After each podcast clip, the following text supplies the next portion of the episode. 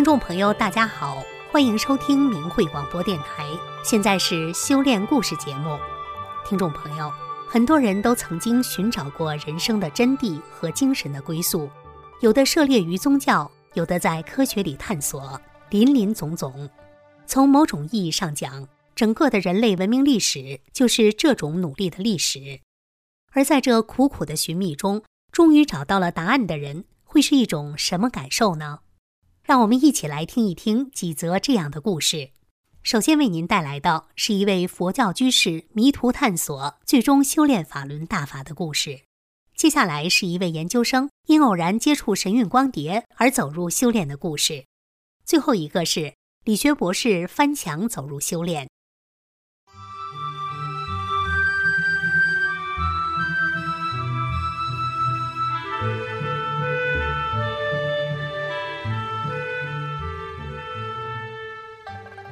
居士迷途修大法获新生。我很早就有去天国的愿望，幻想解脱人世间的痛苦，免受地狱之灾。可是现实生活好像离天国越来越远，疾病和痛苦不断侵袭着我的生活。就说病痛吧，我患有低血压、风湿症、神经性头痛。肾炎、气管炎、脑供血不足等疾病，到了一九七三年底，我腿部痛得厉害，无法行走，瘫痪在床。我生活在省城，到市内各大医院都无法确诊，连诊断书都开不出来，正常的请假手续都无法办理，治疗更是无从着手，这让我对医疗非常绝望。最后实在没有办法，就找民间的先生看。先生让供附体，就这样供了二十三年，结果脸色蜡黄，眼圈乌黑，状况时好时坏，疾病缠身，苦不堪言。因为想要解脱生老病死，听说阿弥陀佛法门容易修炼，好修，念佛号就可以去极乐世界。于是就抓紧一切时间，不停的念佛号。一九九五年夏季，去寺庙举行了皈依仪式，办理了皈依证书。此后每天必读佛经，念诵千遍佛号，早晚面向西方念往生咒。就这样特别虔诚的修了两年多的时间。皈依两年多，觉察不到生活有任何变化。各种疾病反而有增无减，更为离谱的是，我供的那些狐仙变着法的折腾我。我听他们的还好，不听的话，就让我遭到各种磨难。后来居然让我出马看病，撵都撵不走，拿也拿不掉，而且还得代代往下传，都得供他，否则就遭到控制，让人生不如死。这可把我给愁坏了。走投无路，想起了家中弟妹在修炼法轮大法，她曾经几次劝我修炼，但我就是抱着附体不放，始终不悟。当我看到转法轮中师傅关于附体的讲法的时候，我为师傅的话所打动，决心修炼大法。我记得非常清楚，那是一九九七年十月三十号，初冬的第一场大雪。弟妹冒雪送来了宝书、转法轮和师傅的法相，当时真的激动万分，无法用语言形容。我如饥似渴地读着大法。当学到修炼要专一和附体等章节的时候，我把供了二十多年的附体牌位、香碗砸碎了扔了出去。皈依证也让我撕毁，心里非常清爽，身体没有任何不舒服的感觉。反而有一种说不出的轻松感，觉得这回我彻底解脱了。我一边读着大法，一边做着笔记。通过深入修炼，使我越来越清醒地认识到，真善忍的确是宇宙的根本大法。虽然只有三个字，但内涵无比丰富，能指导任何宗教和世上的人们修炼。谁真修炼？师傅的大法就带动着他往高层次上提升。在修炼中，我严格遵照真善忍的法理要求自己，注意时时处处提醒自己做一个好人，做一个更好的人。随着修炼，自己的身体不知不觉地发生了许多变化。患有多年的过敏性鼻炎好了，常年流鼻涕不能呼吸，各种治疗和药物都无济于事，竟然奇迹般的痊愈了。原来右肋下有个蛋黄大小的肿块，虽然不疼不痒，但因为害怕诊断出癌症，不敢去医院。反正是癌症也治不起。修大法后，这个肿块也奇迹般的不翼而飞了。其他很多疾病全部神秘消失了，这就是大法的超常，这就是大法的神奇。修炼十九个年头，我从没吃过一片药，没进过一次医院。我今年七十五岁了，现在走路生风，红光满面，精力充沛，干家务活根本没有疲乏劳累的感觉，真是无病一身轻，浑身都是劲儿。回头看看这多年的风风雨雨，真是千言万语归于一句话：是慈悲伟大的师傅救了我。在此，弟子跪拜师尊救度圣恩。师傅的大法能够在全世界各地弘扬，因为这是千万年不遇的高德大法。希望更多有缘人别被江泽民的谎言欺骗，走进大法修炼。让自己的生命得到新生，给社会带来更多祥和美好。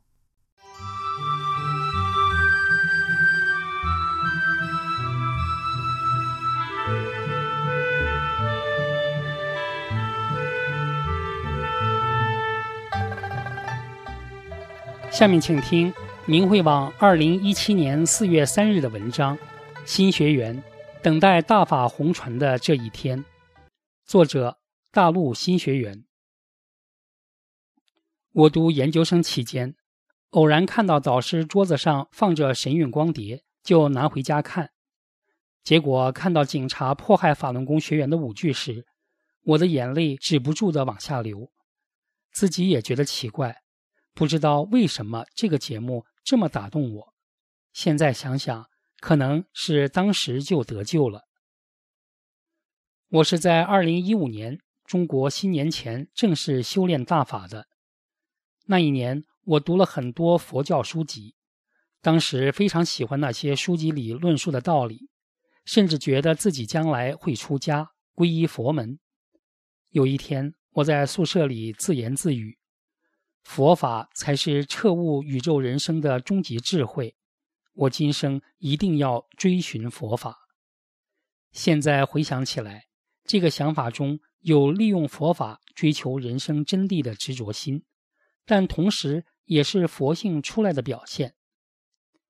这个念头出来不到两个星期，我在用翻墙软件看大法真相节目的过程中，打开了师傅的广州讲法，那种震撼心灵的激动感无以言表。我觉得师傅的每一句话都是专门对我而讲的，每一讲。都不断的在解开我人生中的所有困惑，而且还经常感觉到一阵电麻感通遍全身。我连续几天看完了九讲，看完以后，我觉得人生中简直没有任何疑惑了。我非常明确的知道自己走上了真正的修炼大法之路。一过关。我第一次过病业关时。突然出现严重的风寒呕吐症状，吐得死去活来。第二天又增加了眩晕，虚弱到没法上医院。我当时正念不足，就想用常人的手段缓解痛苦，于是喝了一碗中药，结果半点好转都没有。这时我的思想才坚定了下来，我就是在消业，不需要治病。于是我在心中默念：“法轮大法好，真善人好。”念着念着就睡着了。一个小时后醒来，刚才还极其严重的病症不翼而飞，正常的好像什么都没有发生过一样。我最近一次过病业关，出现了严重的鼻炎症状，不停的打喷嚏、流眼泪，非常痛苦，而且严重影响我的工作。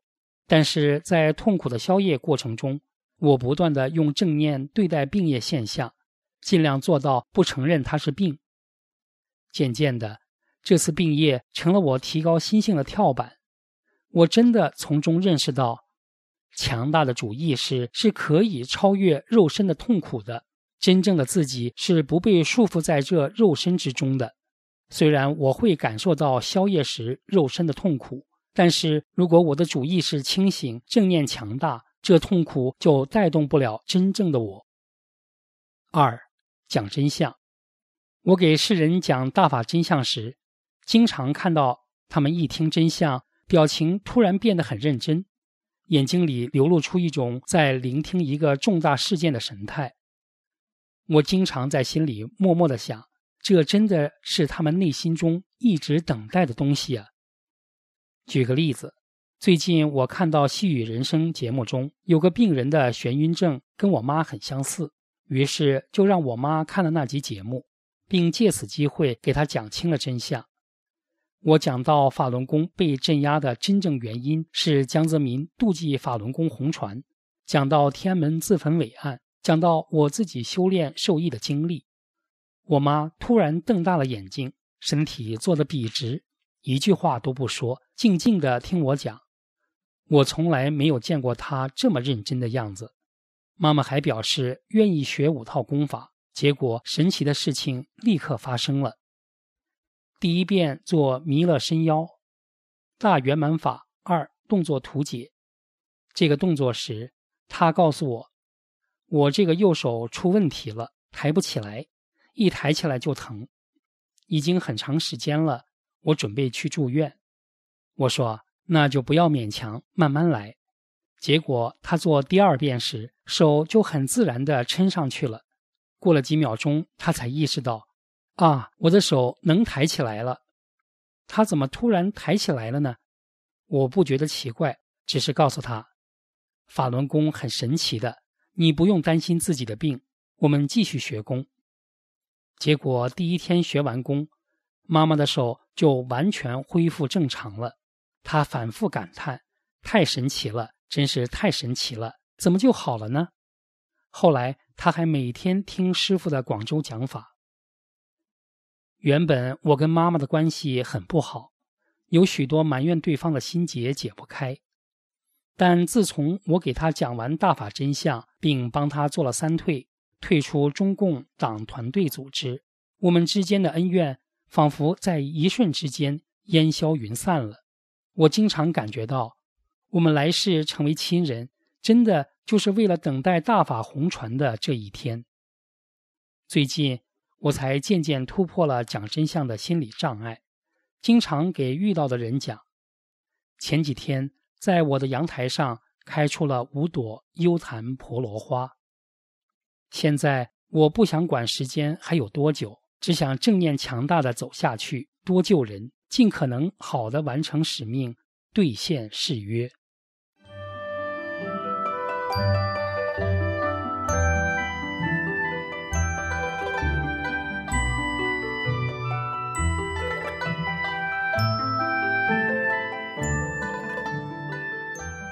下面请听明慧网二零一七年一月九日的文章：理学博士翻墙走入修炼。作者：云南省新学员。我是修炼法轮功刚四年的新学员。二零一二年，我从一个老同学那里听说了“翻墙”一词，隐约知道是到国外网站看新闻的意思。当时正是薄熙来落马时。国内新闻虽有些报道，但还是希望了解更多。于是我就去百度搜索翻墙的相关内容。很幸运的是，经过几番辗转，在一个不起眼的链接下，我居然下载到自由门翻墙软件。从此每天就通过这条途径看新闻，也因此开启了一个让我了解中国国内真相的窗口。我翻墙前。对法轮功倒也没什么反感，甚至在二零零一年还看过一遍电子邮箱收到的转法轮。但可能当时机缘未到，没什么感触。现在通过自由门看新闻后，我才知道，给我提供新闻的媒体都是法轮功学员办的。出于感恩和尊重的心情，我再次下载了转法轮，并看起来。从2001年第一次看转法轮到当时的2012年，十一年过去。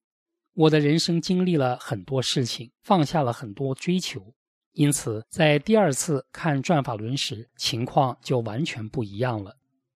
书中揭示，神佛不仅是真实的存在，而且知道人真的可以修成佛，这让我惊愕无比。我是理学博士，曾是个绝对的唯物论者，我所了解到的是，人死了，思维和记忆的一切存在。就将永远消失，永不再现。我因此而痛苦和绝望。唯一能安慰我的，就是人人如此，无一例外。这下可好，转法轮彻底颠覆了我的世界观和人生观。人不会死的。于是我很快决定，我要修炼法轮大法。于是我从网上。很顺利地下载了大法修炼所需要的一切资料，就这样，我得法并开始修炼了。直到现在，我的修炼之路得到师傅的精心呵护，一直走得很顺利。这个过程中的一些主要的转折点，就简单的提一下。修炼法轮功刚一周，继刚看过两遍转法轮后，我就在明慧网下载了心经文看。都是师傅一九九九年七月二十日后发表的经文。对于一个刚得法几天的新学员，那种得知师傅正法的震撼和相应的心理压力，可想而知有多大。然而我看得入迷了，熬夜的也看不困。多亏在此之前看了转法轮后震撼并信服大法所揭示的法理，因此得法一个月后。就自己在明慧网下载真相传单，并打印出来，并在我居住的小区发放。很快走入了正法时期大法弟子的修炼。得法后，我一直是一个人修，直到得法三年后认识了本地同修，才真正融入当地修炼正实法的集体中。从此，心性的提高和正念的加强都获得重大飞跃。